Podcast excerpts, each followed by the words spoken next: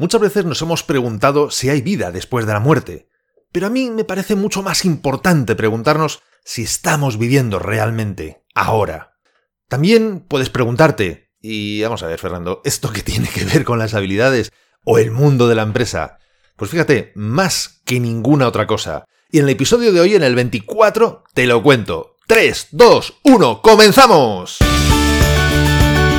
Esto es Código Emprendedor, donde te desvelamos cuáles son las habilidades que impactan en los negocios de éxito. Contigo, Fernando Álvarez.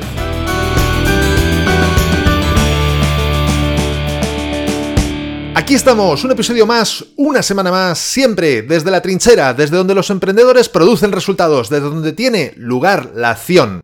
En el episodio de hoy te voy a compartir una carta o un post de Facebook que me parece muy, muy inspirador y que da para reflexionar muchísimo sobre nuestras vidas y qué estamos haciendo realmente con ellas. Este texto lo escribió una joven australiana de 27 años, Holly Butchar, lo publicó en Facebook el 4 de enero de este año. Le habían diagnosticado un cáncer que le afecta a los huesos, el sarcoma de Ewing, y Holly falleció al día siguiente de publicarlo.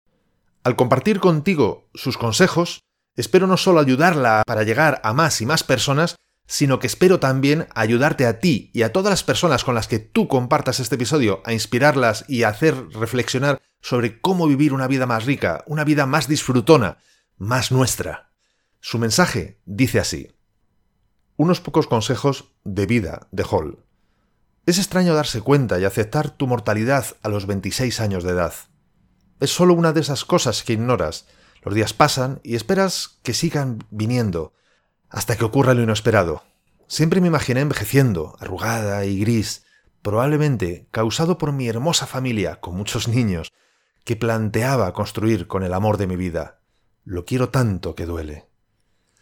Eso es lo que pasa con la vida, es frágil, preciosa e impredecible, y cada día es un regalo, no un derecho. Ahora tengo 27 años, y no me quiero ir. Me encanta mi vida, soy feliz. Se lo debo a mis seres queridos, pero el control no está en mis manos. No he empezado esta nota antes de morir, para que la muerte sea temida. Me gusta el hecho de que somos en su mayoría ignorantes de que es inevitable, excepto cuando quiero hablar de ello, y se trata como un tabú que nunca nos pasará a ninguno de nosotros. Eso ha sido un poco difícil. Solo quiero que la gente deje de preocuparse tanto por las pequeñas e insignificantes tensiones de la vida y que intente recordar que todos tenemos el mismo destino después de todo. Así que haz lo que puedas para que tu tiempo sea digno y grandioso, sin tonterías. He dejado muchos de mis pensamientos a continuación, ya que he tenido mucho tiempo para reflexionar sobre la vida estos últimos meses. Por supuesto que es en la mitad de la noche cuando estas cosas aparecen en mis pensamientos. Esas veces que estás pensando sobre cosas ridículas, algo que he notado mucho en estos últimos meses, solo piensa en alguien que realmente tenga un problema. Agradece tu pequeño problema y supéralo. Está bien reconocer que algo es molesto, pero trata de no seguir con ello y que afecte negativamente a los días de otras personas.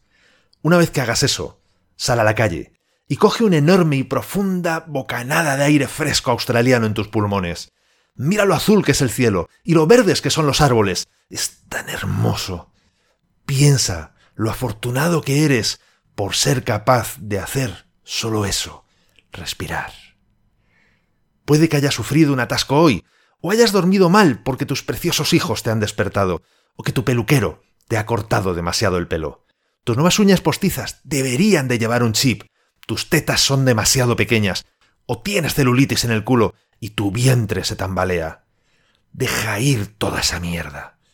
Te juro que no vas a pensar en esas cosas cuando sea tu momento de irte.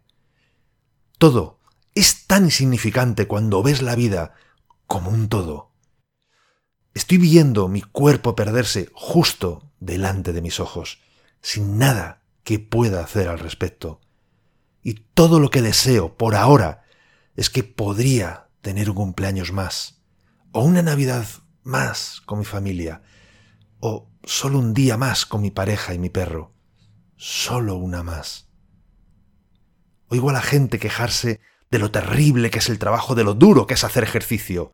Agradece que eres físicamente capaz de hacerlo. El trabajo y el ejercicio pueden parecer cosas triviales hasta que tu cuerpo no te permita hacer ninguna de ellas.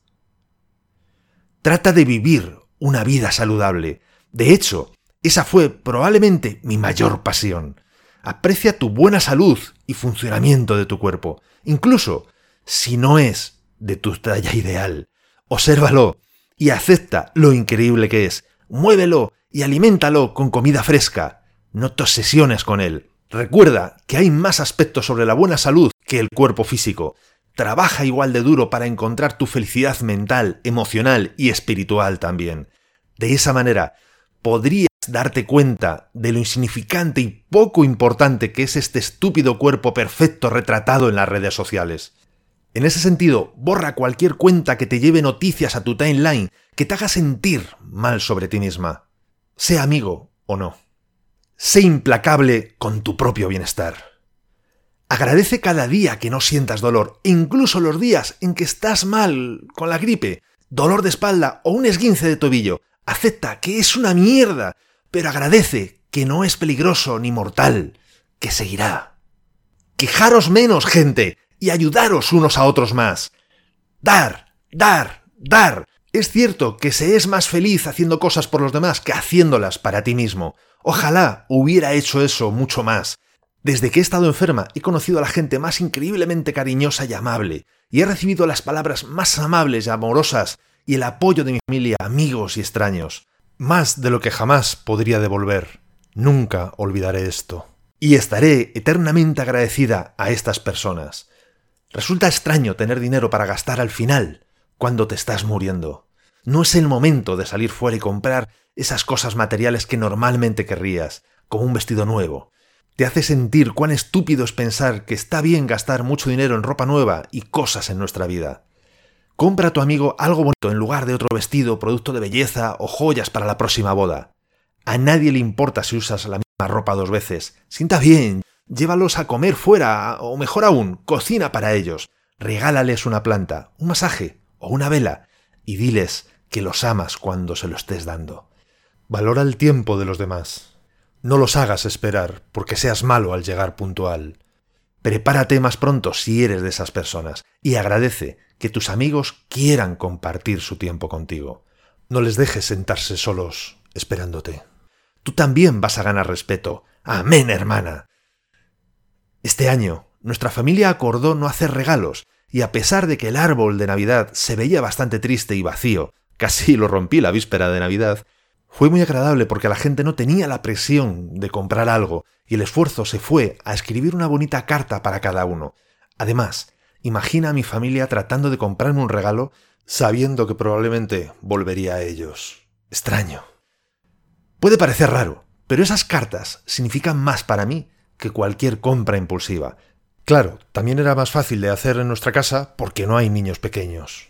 De todos modos, la moraleja de la historia es que los regalos no son necesarios para tener una Navidad memorable. Seguimos adelante.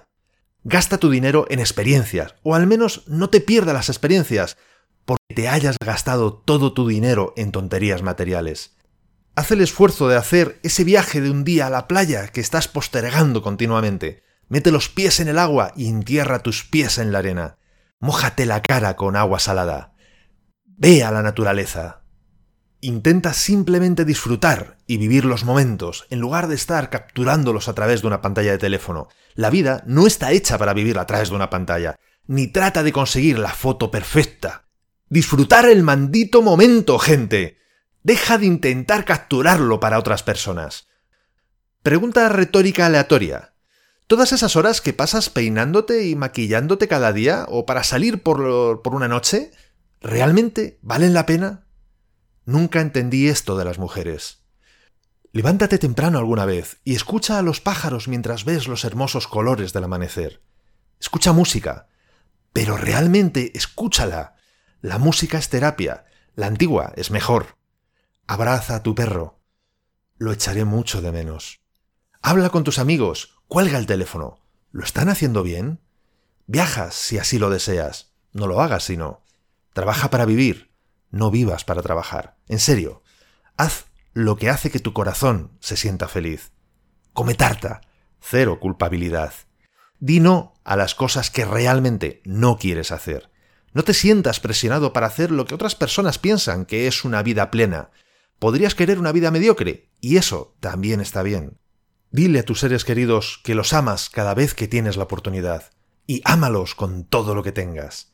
Además, recuerda que si algo te está haciendo miserable, tienes el poder de cambiarlo, en el trabajo, o en el amor, o en lo que sea que pueda ser. Ten el valor para cambiarlo. No sabes cuánto tiempo tienes en esta tierra, así que no lo desperdicies siendo miserable. Sé que se dice esto todo el tiempo, pero no podría ser más cierto. De todas formas, estos son, son, solo consejos de una chica joven. Tómalos o déjalos, no me importa.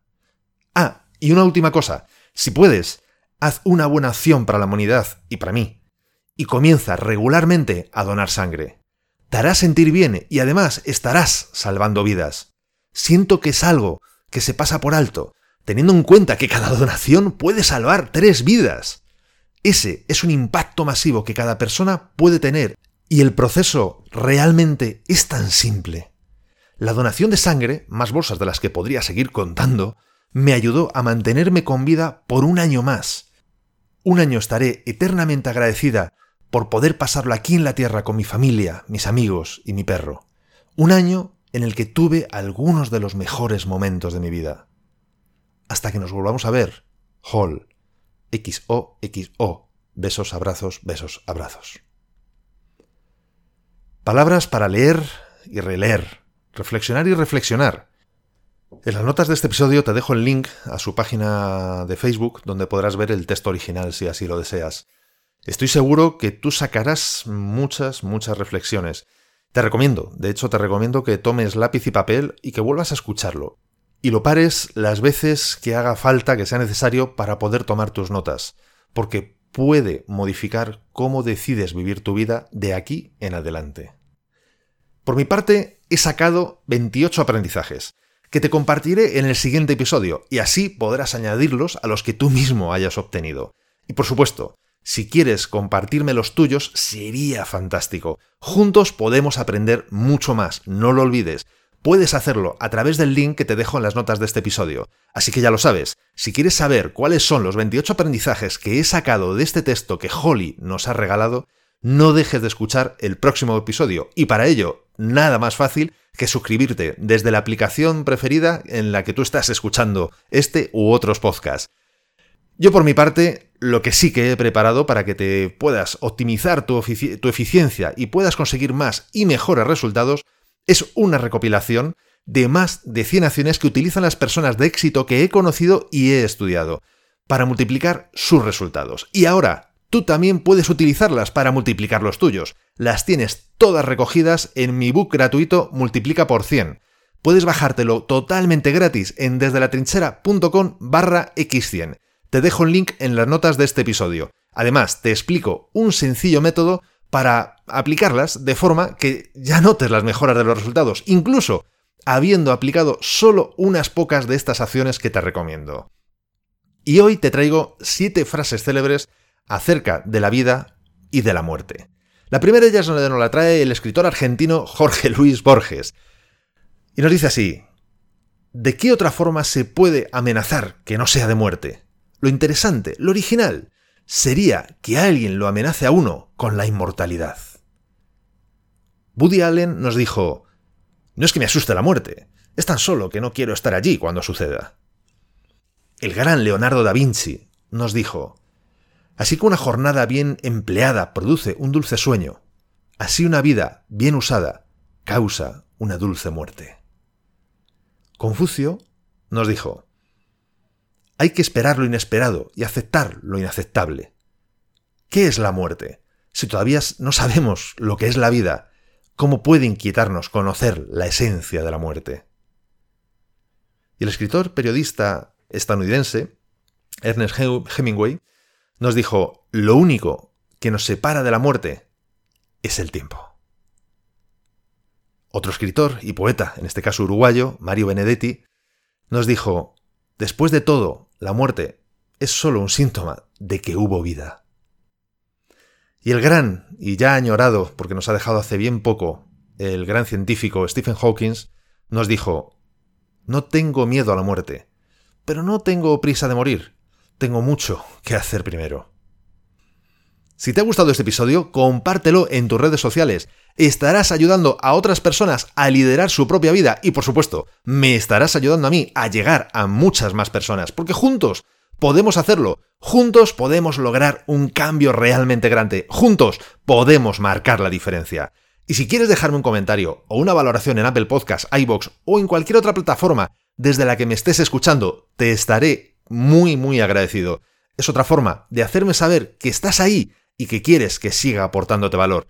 Y ya lo sabes, el mejor momento para ponerte en acción fue ayer, el segundo mejor momento es ahora. Y esto ha sido todo por hoy. Nos vemos en el próximo episodio, donde aprenderemos más sobre las habilidades que impactan en tu negocio. Y acuérdate de disfrutar, a no ser que tengas otros planes. ¡Hasta pronto!